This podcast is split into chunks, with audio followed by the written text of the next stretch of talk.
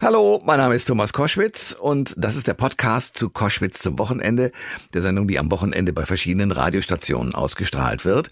Und manche Gäste kommen in der Sendung äh, viel zu kurz zu Wort und deswegen machen wir den Podcast auch, damit man das erstens nochmal nachhören kann und zweitens auch möglicherweise die längere Interviewfassung hören kann, wo dann noch spannende Nebenaspekte eine Rolle spielen. Es gibt ein sehr spannendes Buch und den Mann haben wir auch in der Sendung schon vorgestellt und den Podcast dazu gibt's auch, nämlich von Professor Harald Lesch mitgeschrieben, erneut erneuerbare Energien zum Verstehen und Mitreden. Und äh, heute habe ich einen äh, weiteren Autoren aus diesem Buch, nämlich Professor Dr. Christian Holler hier im Angebot. Mit dem will ich sprechen über die geplante Energiewende, den Ausstieg aus Kohle und Atomstrom und natürlich auch darüber, was uns das alles kosten wird. Also ein spannendes Gespräch mit einem Thema, das äh, natürlich durch ganz viele hm, Bereiche, also auch vom Bundesminister für Wirtschaft und Klimaschutz, Robert Habeck und anderen von den Grünen angeschoben wird und natürlich auch im Bewusstsein von vielen Menschen ist. Also viel Spaß mit Professor Holler. Der Thomas Koschwitz Podcast. Ihr hört Koschwitz zum Wochenende, ja, wenn man so will, mit einem Ausblick auf die Energie im Jahr 2022. Das ist deshalb so spannend, weil ja kürzlich mehrere Dinge von der Ampel auch beschlossen worden sind, auch in den Koalitionsvertrag geschrieben worden sind. Zum Beispiel der vorgezogene Kohleausstieg bis 2030. Bis Ende dieses Jahres sollen auch die letzten Kernkraftwerke bzw. Kohlekraftwerke abgeschaltet werden. Was das für unsere Energieversorgung Versorgung bedeutet. Darüber will ich reden mit dem Professor für Ingenieurmathematik an der Fakultät für angewandte Naturwissenschaften und Mechatronik der Hochschule München, Dr. Christian Holler. Er ist Mitautor des Buches Erneuerbare Energien zum Verstehen und Mitreden. Schönen guten Tag, Herr Professor. Ja, guten Tag, Herr Koschwitz. Sie beschäftigen sich ja in Ihrer Forschung sehr viel mit äh, Wissenschaftskommunikation, also wie man zum Beispiel im Bereich der Energie äh, Zahlen auch veranschaulichen kann. Ja. Äh, die drei Reaktoren ISA 2, Emsland und Neckar-Westheim 2, die zum 31.12.22 abgeschaltet werden sollen, erzeugen zusammen, so habe ich das jedenfalls gelesen, 4285 Megawatt. Können Sie mal sagen, wie viel Energie das ist? Ja, das ist nicht ganz einfach. Das ist das Problem bei den Energiethemen, dass es immer um so große Zahlen geht. Ja. Also wir können das vielleicht einmal in PS umrechnen, das wären ungefähr 6 Millionen PS, das äh, ist eine Leistung. Und äh, aber auch das sagt einem vielleicht nicht so wahnsinnig viel. Äh, in dem Buch rechnen wir ja alles um in Fahrradfahrer. Also wir überlegen uns, wie viel Energie verbraucht jeder Durchschnittsdeutsche und wenn ich die über Fahrradfahrer produzieren müsste, die also zehn Stunden am Tag auf diesem Fahrrad sitzen, dann bräuchte jeder Mensch von uns 120 Fahrradfahrer. Also wir sind zu Hause zu viert mit zwei Kindern. Ich hätte bei mir im Keller irgendwie 500 Fahrradfahrer, die jeden Tag für mich Energie produzieren. Oh Gott. Und diese drei äh, Kernkraftwerke, die wir da abschalten, die machen ungefähr so viel aus wie ein Fahrradfahrer. Also äh, in, im Grunde ist es ungefähr ein Prozent von unserer gesamten, von unserem gesamten Energieverbrauch. Hei, hei, hei. So, jetzt werden die abgeschaltet. Und äh, dann beziehen wir den Strom möglicherweise aus Frankreich, auch wieder aus Kernenergie, aber das ist ein anderes Thema. Ähm, äh, ungefähr, sagen wir mal, 12 Prozent des deutschen Stroms kommt ja momentan noch aus der Kerntechnik, ja. äh, über die Hälfte schon aus erneuerbaren Energien. Trotzdem meinen ja viele, wir bräuchten zum Beispiel als Zwischenschritt Gaskraftwerke, äh, um den Stromverlust zu verkraften. Wie kommt denn diese Idee zustande? Ja, also die Gaskraftwerke werden wir auf jeden Fall brauchen, aber es geht gar nicht mal nur um die Kompensation, sondern es geht vor allem darum, dass eigentlich Atomkraft und Kohle gar nicht gut zu erneuerbaren Energien passen. Äh, der Grund ist, dass die beiden, also Atomkraft und Kohle, sehr unflexibel sind. Die kosten wahnsinnig viel in der Anschaffung. Äh, ich muss die mehr oder weniger rund um die Uhr laufen lassen, damit sich die auch finanzieren. Und ich kann die relativ schlecht äh, ähm, skalieren nach oben und nach unten, vielleicht mal abschalten und so weiter. Gaskraftwerke dagegen, die sind in der Anschaffung recht günstig und die kann ich sehr gut variieren in ihrer Leistung, auch kurzfristig. Äh, und wir werden mit dem Ausbau der Erneuerbaren ja immer mehr Zeiten haben, wo wir zum Beispiel 100 Prozent unseres Stroms über Erneuerbare decken können. Und da muss ich ja zwischendrin die Fossilen ganz ausschalten. Und es geht eben mit Atomkraft und Kohle nur sehr schwierig. Aber mit Gaskraftwerken geht es sehr gut. Und wenn man jetzt noch langfristig Gaskraftwerke nimmt, die vielleicht auch noch über grünen Wasserstoff betrieben werden können, dann haben wir da auch noch eine Möglichkeit, langfristig umzusteigen, komplett auf Erneuerbare. Aber vorerst werden wir Gaskraftwerke benötigen. Allein das Bild, dass 500 Fahrradfahrer in ihrem Keller dafür sorgen, dass das Licht an ist, damit alle versorgt werden mit Strom und so weiter, um die Rechner zu betreiben und was auch immer.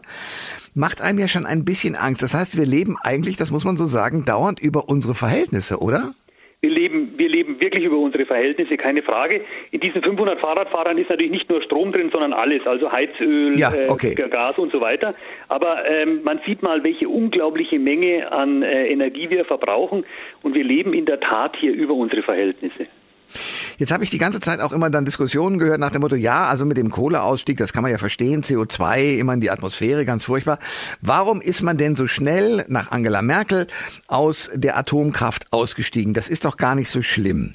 Und klimaschädlich ist es schon gar nicht, weil da ja nichts ausgestoßen wird, wobei die Brennstäbe, das ist ein anderes Thema. Aber wie sehen Sie das? Ja, also die Energieproduktion selbst die ist jetzt im Grunde schon CO2-neutral, aber alles drumherum ist schon sehr problematisch. Also Kernkraft ist, sagen wir mal, äh, erstmal riskant, aber vor allem auch unglaublich teuer. Ähm, ich gebe mal ein Beispiel. In England wird gerade ein Atomkraftwerk gebaut. Äh, das kostet äh, im Bau, dauert 20 Jahre und schon fast 30 Milliarden Euro. Wow. Äh, und wir haben ein Atomkraftwerk, das wir rückbauen, zum Beispiel in Greifswald. Das wird seit 1995 zurückgebaut. Äh, dauert aber noch mindestens bis 2030, 40, teilweise sagen Leute bis 2060, kostet mindestens 6,6 Milliarden Euro im Rückbau. Dann sind die Kosten für die Lagerung äh, des Atommülls alle noch nicht äh, mit eingerechnet. Und jetzt sage ich nochmal eine Zahl. Also wenn wir wieder unseren gesamten Energiebedarf, was man natürlich nicht machen würde, aber wenn wir unseren gesamten Energiebedarf über Atomkraft decken würden, dann bräuchten wir in Deutschland 300 Atomkraftwerke. Oh. Und äh, das ist natürlich der Wahnsinn, wenn man sich überlegt, äh, wir müssten jetzt zumindest mal ein paar Dutzend Atomkraftwerke bauen, dann kann man sich vorstellen, wie viel das kostet. Also ökonomisch und ökologisch ist Atomkraft eigentlich eine Katastrophe. Aber können Sie die Katastrophe nochmal erklären, warum der Rückbau auch so teuer ist? Ja, weil ja alles äh, ähm, ähm, verstrahlt ist und Sondermüll und man muss natürlich unglaublich aufpassen, diese alle Materialien strahlen auch noch für lange Zeit. Äh, und es ist sehr, sehr aufwendig, solche Atomkraftwerke zurückzubauen. Ich stelle mir immer vor, es gibt ja diesen Roman Blackout, wo der gesamte Strom ausfällt. Eine furchtbare Situation, weil dann äh, Pumpen nicht funktionieren und ähnliches mehr. Ähm, Energie, und das ist, glaube ich, unser Thema in diesem Jahr, ist zuletzt auch immer teurer geworden. Glauben Sie, dass durch den Ausstieg zum Beispiel aus der Kernkraft und dann später aus den Kohlekraftwerken auch noch, äh, die Energie sehr viel teurer für uns alle wird? Also man muss mal das gesamte Bild betrachten. Am, am allerteuersten wird es äh, sicherlich, wenn wir nichts machen, wenn wir einfach so weitermachen. Weil wir verlagern ja im Augenblick die Kosten einfach in die Zukunft.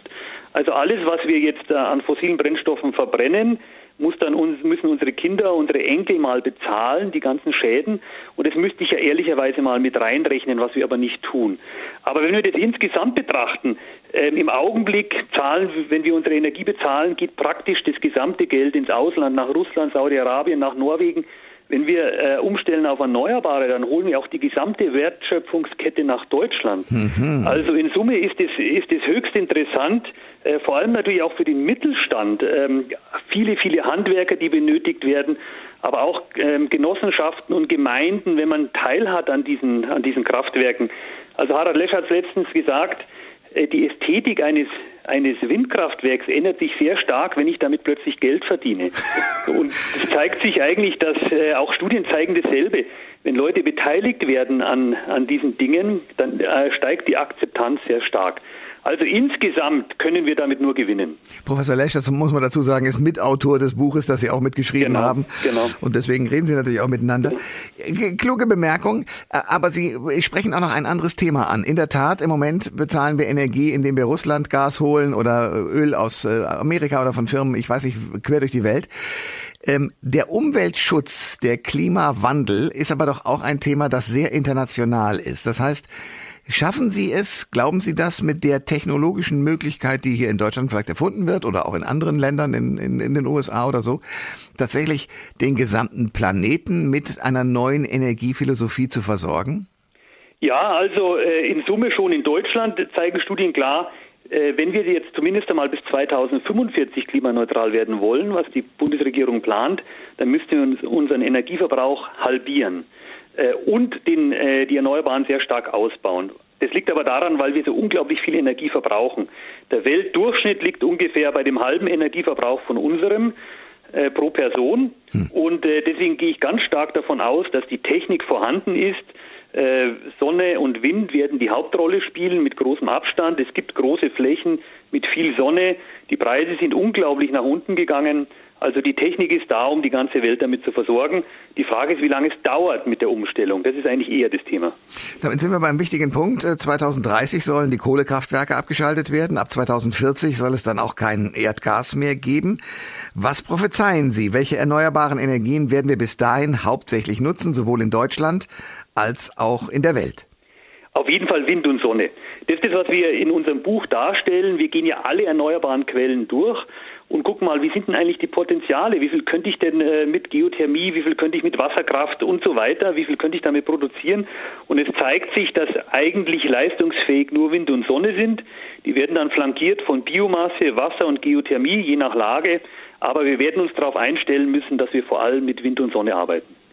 Das sagt ein Mann, der mitgeschrieben hat an einem sehr spannenden und lesenswerten Buch, nämlich Erneuerbare Energien zum Verstehen und Mitreden. Also genau das ist der Punkt, dass man nämlich nicht nur irgendwelche schweren Zahlen kriegt, sondern auch mit leichten Bildern kapiert, ah, in die Richtung geht es.